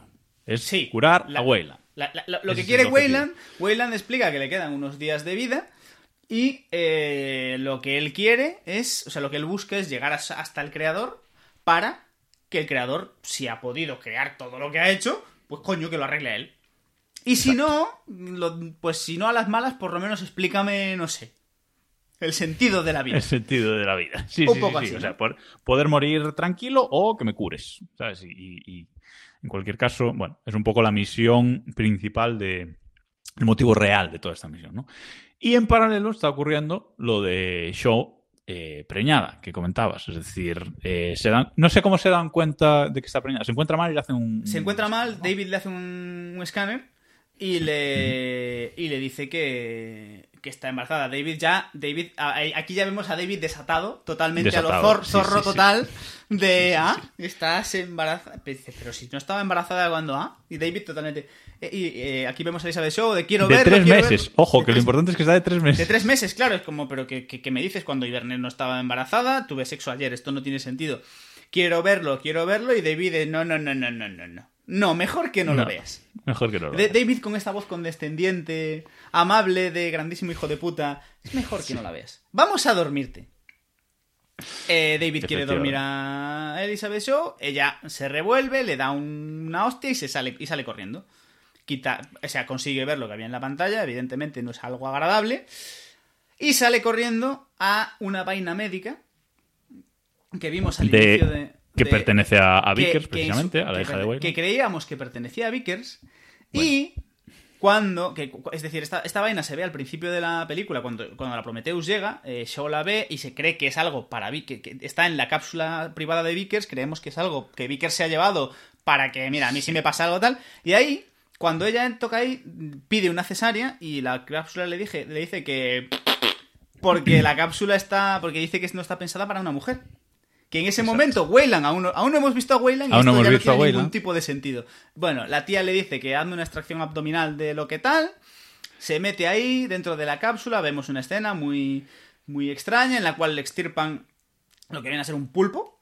¿Qué Un dices calamar, tú? sí. Es un calamar, ¿qué dices tú? O sea, un humano infectado con gazpacho de lo que sea que tiene, eh, eh, preña a otra humana y de ahí sale un calamar. ¿Por qué? No lo sabemos, porque al final toda la, toda la teoría del- de la evolución de los xenomorfos es que el xenomorfo infecta a un ser, se mezcla con su ADN y de ahí sale otra criatura evolucionada, pero que tiene una base del ADN del, del propio ser. Eh, aquí no- Exacto. No, Un- aquí un no. calamar. eh, Exacto. un calamar. ¿Por qué? Porque mola. Porque, a ver, es en, en su momento lo que explicaba, el- esto es una idea que ya estaba en el guion original, lo que decía el guionista era que lo que ellos buscaban, lo que ellos se dieron cuenta que nunca había pasado después de cuatro películas de Alien, es que nunca nadie había sobrevivido a, a la explosión de- de- del- del estómago del alien. Sí, a que, a que le saliera, a que le saliera dentro el, el bicho. el- el bicho, y nadie había sobrevivido a eso. Vamos a dejar a un lado el tema de la clonación entre Alien 3 y Alien 4, pero, pero bueno, nadie había sobrevivido en teoría. Entonces, es- esta escena originalmente era diferente. La escena originalmente se suponía... En esta escena, eh, Elizabeth sale de, la, sale de la cápsula y deja al bicho dentro de la cápsula. Sí, deja el bicho dentro de la cápsula, ella, o sea, es decir, le hace la extracción, se arranca con la mano el cordón umbilical, no sé qué, le Hace hace la- y se le escapa. y, y se escapa porque, bueno, aquí te abren el eh, aquí te abren por la mitad y da igual. En su momento el guionista decía que la idea original era al revés. Ella se iba a quedar dentro de la cápsula, iba a echar fuera el bicho que tuviese dentro, que probablemente fuese un xenomorfo, y se suponía que ahí había un periodo de una serie de unas 8 o 12 horas en las cuales ella estaba, entre comillas, en coma, Recuperándose. Y suponemos que durante Exacto. ese periodo el xenomorfo se comería media nave. Como hemos cambiado todo esto, ¿qué hacemos? Tendría mucho más sentido. Tendría mucho más muchísimo sentido. ¿Qué hacemos? Dejamos al pulpo dentro de la cápsula esta. La tía le dice que, que lo esterilice. Mm, Vamos a suponer que se muere el bicho. Sale corriendo tan, tan tranquila con, con un medio estómago abierto. Y se topa con Weyland. Aquí es cuando descubrimos a Weyland. Se topa con Weyland. Ve toda esta escena. Donde se revela que eh, el personaje de Charlize Theron es la, es la hija de Weyland. Donde Weyland dice que David es el hijo que nunca ha tenido. Aquí vemos todo este. este Digamos que en este punto, en este punto cuando aparece Weyland, cuando descubrimos a aquí es donde empieza el desenlace de la película realmente, es decir, Sí. aquí es donde se descubre el gran secreto y aquí despieza el desenlace de la película y se desencadena todo bastante, bastante Bas- rápido. Bastante rápido. De Porque- hecho, en, en momentos temporales podríamos decir que esto, este último. De, de aquí al final de la película es una cuestión de horas. Sí, sí, sí, sí, Probablemente. o sea, es es, decir, es- es- es, eh, es muy rápido porque aquí, o sea, en este punto vemos lo de Weyland y a partir de ahí el siguiente punto importante de la película es el despertar de ese ingeniero que había encontrado David en la, en la Correcto. cueva. Weyland se coge, se viste, se pone unas, unos chismes en las piernas como los que le pone Tony Stark a War Machine en las últimas películas de los Vengadores para que puedan andar. Y allá se echan. Y Elizabeth se va con ellos. Porque, a ver, a mí me han hecho una cirugía mayor, me han estirpado un pulpo, pero no pasa nada. Hace media hora de eso, yo ya estoy bien. No, pero es mejor después, es mejor des- después, o sea, lo- bueno, O sea, sí, volvemos a comentar lo de la cirugía un poco más adelante. y, se, y se va. La, la tía se, se van todos a ver al ingeniero que estaba durmiendo para despertarlo porque, porque tal. Llegan a la casa de la zona del ingeniero, ven todo aquello, Buah, esto es la hostia, no sé qué, no sé cuánto, despiertan al ingeniero, porque vamos a. porque qué bonito, ¿no? Porque son amigos. O sea, acabamos de descubrir, acaba de descubrir David, que la función del ingeniero es ir a la Tierra, destruir todo y seguro que es amigo. Lo vamos a despertar porque el chaval seguro que nos hace un favor. ¿Sabes? Sí, correcto. Total, que mata todo. Co- Correcto. Nos hemos, nos hemos saltado una, una escena, un momento importante de la película, como cualquiera en el que sale Idris Elba, evidentemente, que es esta conversación en la que primero David le explica, no recuerdo si a Shaw o a, Id- o a Elba o a alguien, que el objetivo de los, de los ingenieros aquí era ir a la Tierra y destruirla, y etcétera, etcétera, etcétera. Y es esa conversación de Idris Elba con, con Elizabeth Shaw en la que le, le dice, esto no es el planeta de los ingenieros, esto es una instalación para construir armas biológicas. Que Exacto, es una el- instalación militar. militar, que es el momento, el primer momento en el que alguien cae en cuenta, cuenta de no sois conscientes de dónde estamos. Vámonos de aquí. Y solitos, dejad esa mierda fuera y vámonos de aquí. Bien, Sí. volvamos. Entonces, llegados a este punto, despertamos al ingeniero. ¿Qué podría salir mal? Wayland le dice. Wayland le dice a David. David, puedes hablar con él, ¿verdad? David dice que sí, porque aquí ya es el A ver. último salto de fe. Si ya, si ya conocía todos los jeroglíficos, podía abrir la puerta, podía encender el ordenador, el holograma, no sé qué, hablar con ingeniero ya, eso, vamos, eso... Este es el salto, porque, o sea, tú puedes, o sea, yo, para mí este es uno de los saltos de fe más duros de la película, porque es como, yo me puedo creer que David haya aprendido a leer y a escribir, yo me puedo creer que David haya aprendido a base de estudiar toda la información, la inteligencia descomunal que tenga como, como robot y demás, que haya entendido su tecnología, que sea capaz de leerlo, que sea capaz de interactuar con sus cacharros, pero no puedes saber hablar como ellos porque requiere, de- no sabes, o sea, es- No, no, no, no, no, no. Da igual, O sea, David sabe. no. Entonces, da igual, David pa'lante. intenta hablar con el ingeniero y el ingeniero, muy amablemente, le arranca la cabeza de una hostia. Exacto. Que aparte, es- Básicamente, es, es un, es un momento, es, es un mom- es el, momen- el momento que yo creo que no te lo esperas, o sea, no sabes qué va a pasar, pero no te esperas, luego te das cuenta de que, claro, David es un robot, le puedes separar la cabeza y tampoco pasa nada, pero en ese momento es como se han cargado a David porque sí. O sea, le mete una hostia y a tomar por culo. Agarra a Wayland, se carga a Wayland. Que dices tú, que este es el momento en el que dices, ¿para qué coño cogiste a Guy Pearce para sacarlo cinco minutos en la película y matarlo? O sea, sí, lo que comentábamos al principio del podcast. Exactamente, o sea, no, no, no, tiene, tiene ningún, sentido. no tiene ningún sentido. El tema es que coge el ingeniero y dice, vale, pues eh, gracias por despertarme, voy a intentar arrancar la nave, que era la misión principal, e ir a la Tierra a matar todo. Vamos a Y matar aquí- gente. Vamos a Vamos a, matarlo. matar, vamos a matarlo todo. Y aquí es cuando Idris Elba, de nuevo, Estelar, dice, no. O sea, no va a salir a ningún lado, eh, nos vamos a matar, vamos a estrellar la nave y nos vamos a matar. Ya está. Entonces eh, es cuando vemos que esta cueva, toda esta cueva que hemos visto durante la película, realmente es una nave. Creo que ya lo habíamos visto en algún punto anterior, ¿no? No es, no es la cueva. De hecho, la cueva es una instalación. eh, si recuerdas Sí, bueno, el- si recuerdas el que tubo- abajo... Claro, debajo de la cueva. el tubo de es, donde- hecho, es la nave. Entre la, entre la cueva y la Prometheus, ahí que hay un terraplén, eso es como si fuese un hangar que se abre, o sea, se abre, se abre la tierra y de ahí sale una nave en forma de media luna, más o menos, Sí, que es donde, sí, estaba. El, donde estaba el ingeniero. Y aquí vamos al, el ingeniero le da allí unos botones y de repente aparece la silla que veíamos en Alien, el octavo pasajero, donde se encontraron. El tío se sienta, vemos que desde ahí controla todo el petate. Esto llevará a una de las grandes polémicas de toda esta película.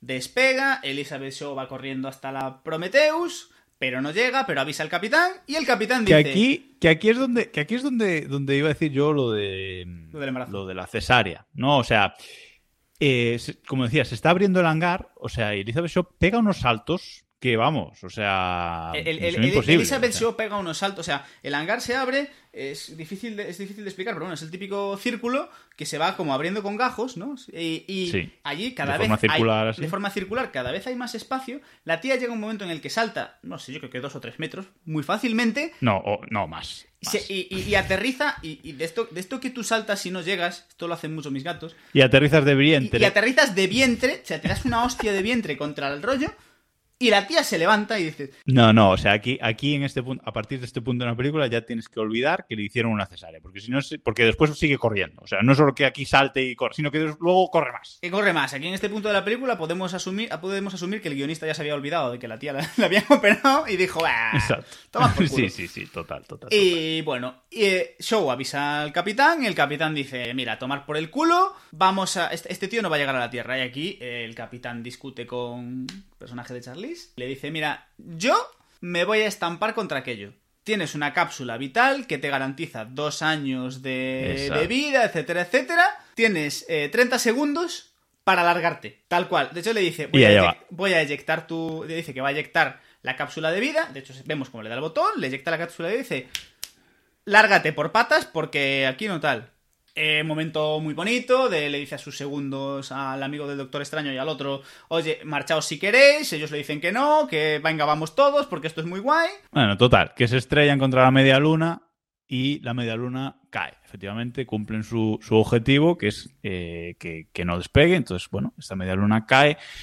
Y en todo este tema, Charlize eh, acaba aplastada. Eh, Charlize y, Charlize y, Shaun, y Show se encuentran en, en el, en el suelo, vamos, escapando y tienen que escapar de la nave que cae. Claro, aquí hay que explicar que, muy rápido, el- la cápsula de vida, o bueno, que viene a ser una, nave- una mini nave que tenía, don- donde estaba de hecho viviendo... El calamar. Eh, El, donde está eso también, también el calamar, donde está, bueno, donde, donde estaba viviendo aquí la, la dueña de todo esto, expulsan esto y luego el, el propio personaje de Charlize Theron se va a una especie de cápsula ataúd, se sube dentro y es eyectada de la nave separada, o sea, no, ella no se eyecta en su propio, en su propia nave, mini nave super guay de primera clase, sino que se eyecta, no se va cae a la sí. tierra, sale de ese ataúd y tiene que ir corriendo a A la cápsula. a su cápsula de, de vida. Por todo esto, en, en ese periodo se cae la nave del ingeniero y la nave del ingeniero, que es como un, como un cacho de neumático, empieza a rodar y por la que va rodando se lleva puesto a Charlize Theron. Porque bueno. Porque era un personaje que ya no tenía ningún sentido en este momento. Es decir, ha, tenido y- una- ha tenido un sentido, tenía una importancia, ya ha hecho lo que tenía que hacer. A tomar por. Y So, y So, si se salva, van corriendo juntas, pero por lo que sea, una tropieza y se, y se empieza a alejar de- en dirección lon- longitudinal a la nave, dices, es absurdo, tírate para un lado, que es lo que hace Shaw, y se salva, y la otra muere. Bueno, otra absurdez de guion, da igual, tenía que morir, efectivamente, ya está. Shaw se salva y dice, bueno, pues voy a la cápsula yo. Entonces va a la cápsula, pero el ingeniero, que no había muerto en, al estrellarse la nave, tiene la misma idea. El, ingeniero va como un puto demente a buscarla. Entonces ella, Elizabeth, de hecho, llega a la cápsula que por, aquí, por, ponerle un extra de presión que no tiene ningún tipo de sentido, se está quedando sin oxígeno, entonces tiene que ir corriendo porque se va a morir y ve, llega a la nave, entra en la nave. eh, que lo del oxígeno es muy interesante por lo que va a pasar dentro de 30 segundos. Llega a la nave, entra en la nave, eh, la nave está hecho un, un Cristo porque se ha estrellado, eso no hay forma de levantarlo. Llega a la nave, se encuentra con que el pulpo aún está en la vaina, de aquí aún está el pulpo, esto es una... Un poco más grande, un poco más grande, sí, esto, esto es una movida. Y, y entonces decide, se da cuenta de que el ingeniero vuelve. Se da cuenta porque David se lo dice. David, al que habíamos David dejado... se comunica con ella David, por aire, la, cabeza por de David, la sea. cabeza de David. La cabeza de David. Recordemos que David estaba, estaba como, como un transforme, estaba en dos piezas. Y la cabeza de David se comunica con Elizabeth. Le dice que, que el ingeniero va para ahí. Entonces ella dice qué puedo hacer, qué tal. Llega el ingeniero y tiene la idea. Tengo dos bichos. Que se maten. Que y se a tomar por el culo. Abre la sala de la cápsula. Y de ahí sale el mega calamar.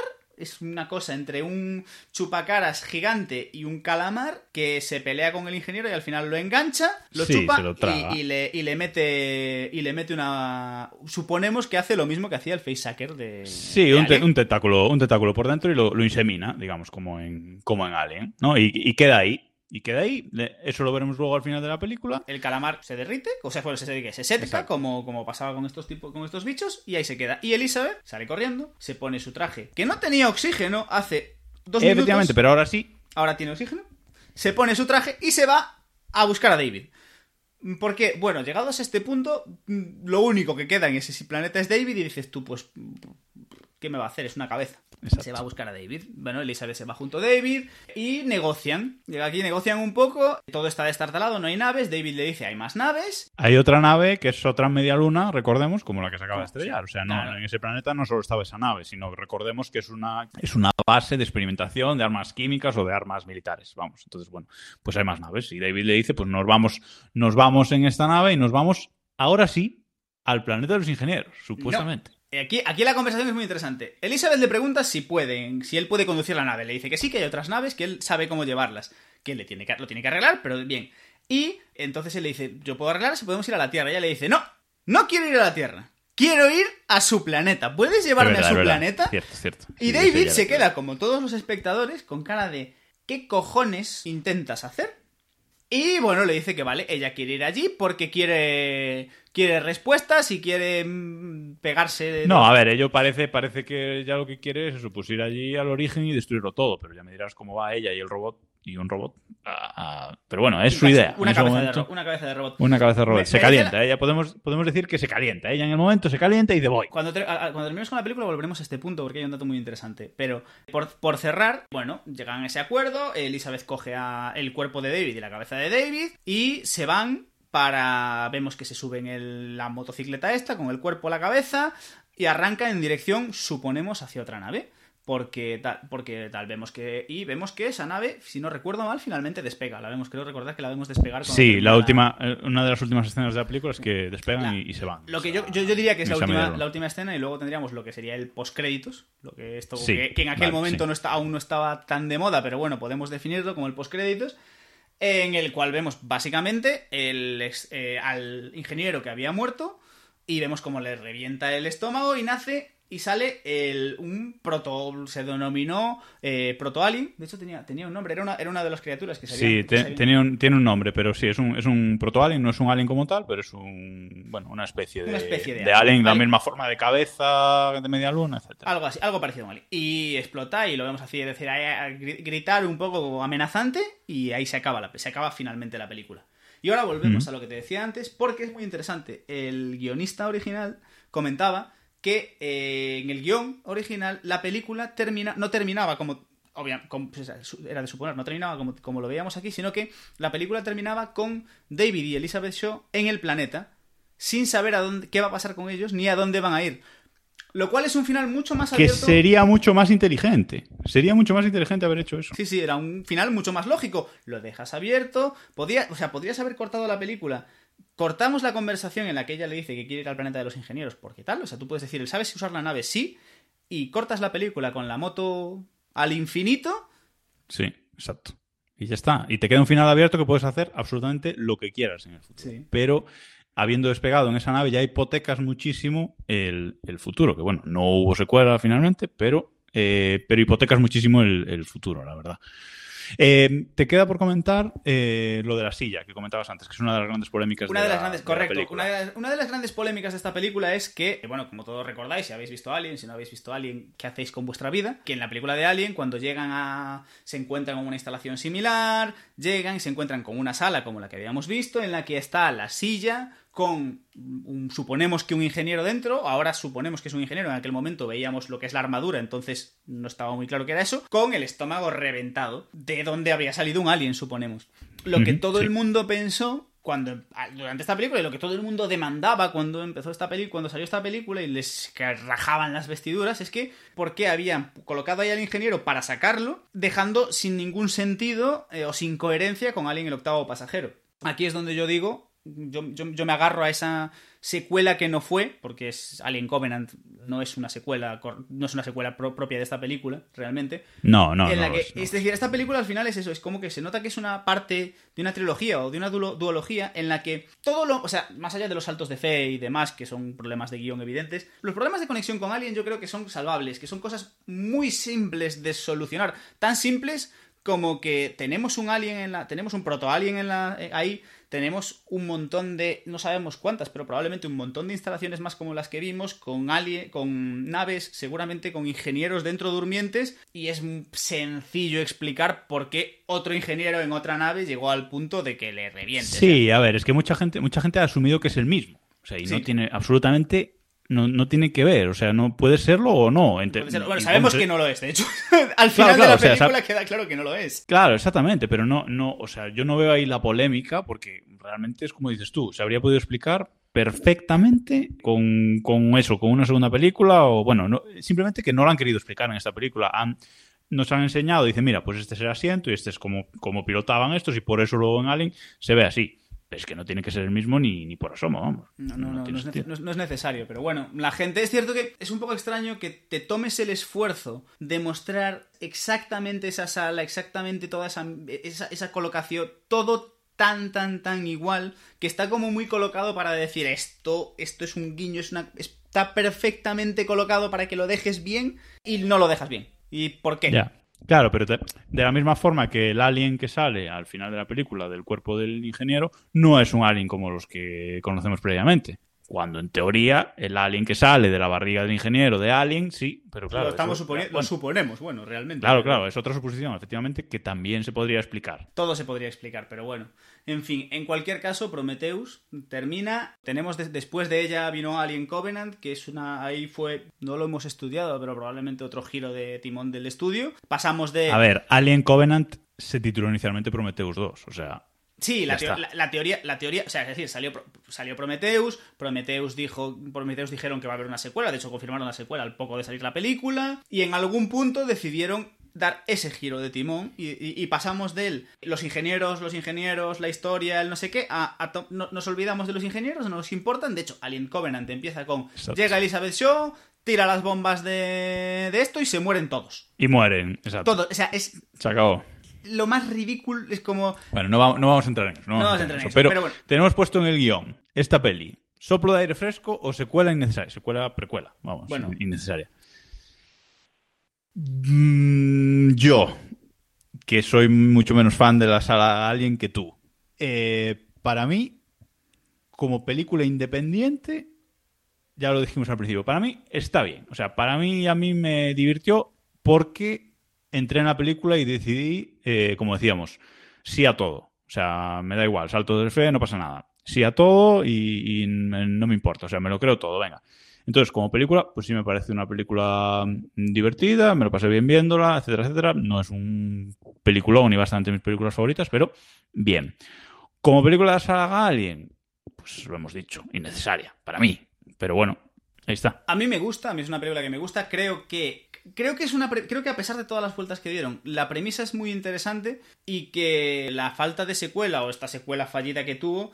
Le, fue como un clavo más en un ataúd de una película que podía haber funcionado muy bien. Yo creo que es una película que visualmente funciona bien, que te entretiene, es decir, es una película que yo he vuelto a ver hace he visto varias veces y me, la, me siento y me la como entera. No tiene, Sí, no sí, es un sí. momento de, de que dices que te levantes, "Uf, qué pereza, voy a parar, o que tengo que acabarla. No, te metes y te la comes.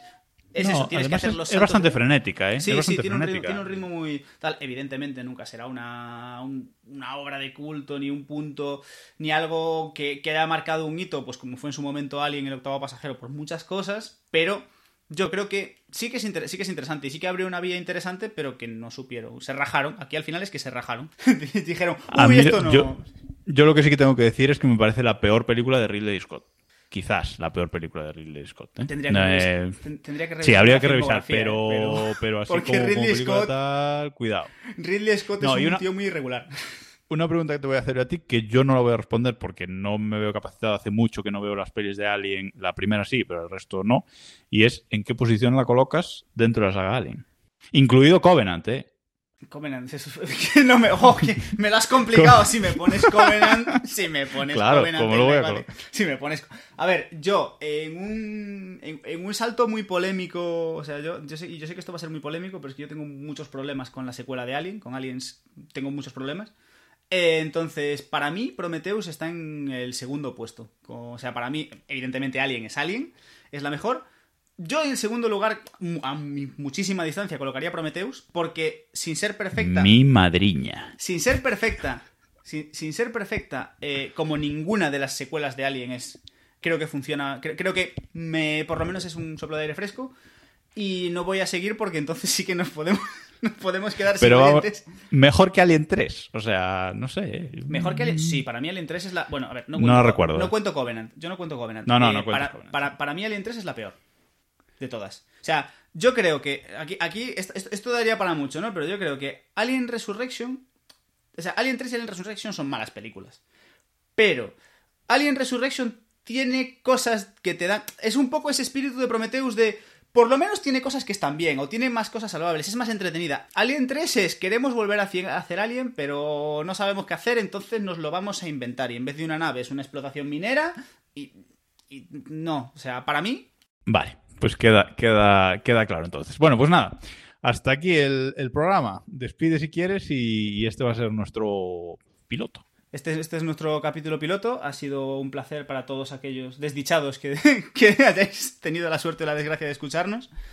Podéis seguirnos en redes sociales, Twitter, Instagram, etcétera, como FNM barra baja podcast eh, o arroba FNM barra baja podcast. Eh, lo sentimos por el nombre, no estaba, ya estaba cogido. Nada, de, to- de todas formas está, estará todo en la, en la web, ¿vale? El cine nunca ahí va a estar siempre todo y tenéis incluso una, una pestaña donde vais a tener eh, eso, donde escuchar todos los sitios donde nos podéis escuchar, todas las plataformas de podcast y todas las redes sociales, incluso el email de contacto, etcétera, etcétera. Entonces, bueno, arriba de todo tenéis una, una pestañita que pone escúchanos y ahí tenéis todos los métodos de contacto. Muy bien, y sin nada más, sin más dilación, os dejamos. Volveremos, eh, esperamos que esperamos que esto tenga una regularidad mensual, a ver si lo conseguimos. Y, y volveremos en el primer en el primer capítulo en el que hablaremos de, de una película de quizás la peor película del mejor director de la historia.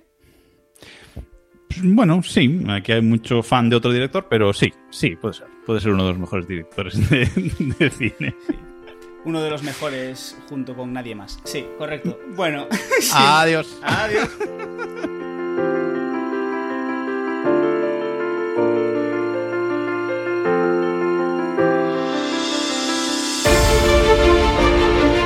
Hola a todos y bienvenidos a El Cine...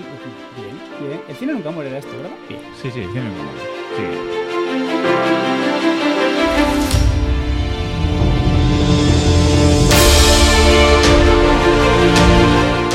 No pares la grabación.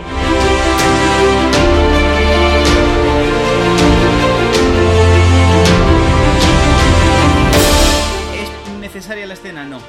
¿Aporta algo a toda la trama de la No.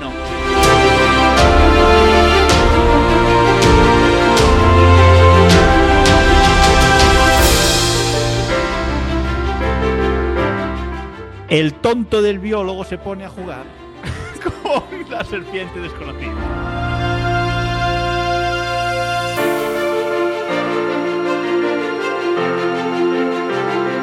Y a partir de ahí, pues eh, ella ordena a, a Michael que. Bueno, Te pregunta si hay alguien ha muerto alguien.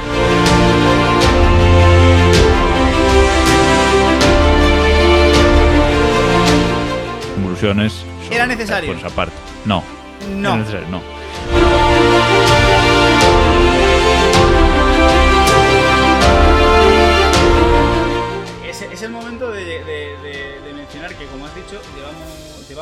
Media hora de podcast llamando Michael a David. Pero bueno. Claro, es que. Pero es Será. porque, es porque lo hemos puesto mal en el guion, pero bueno, sí.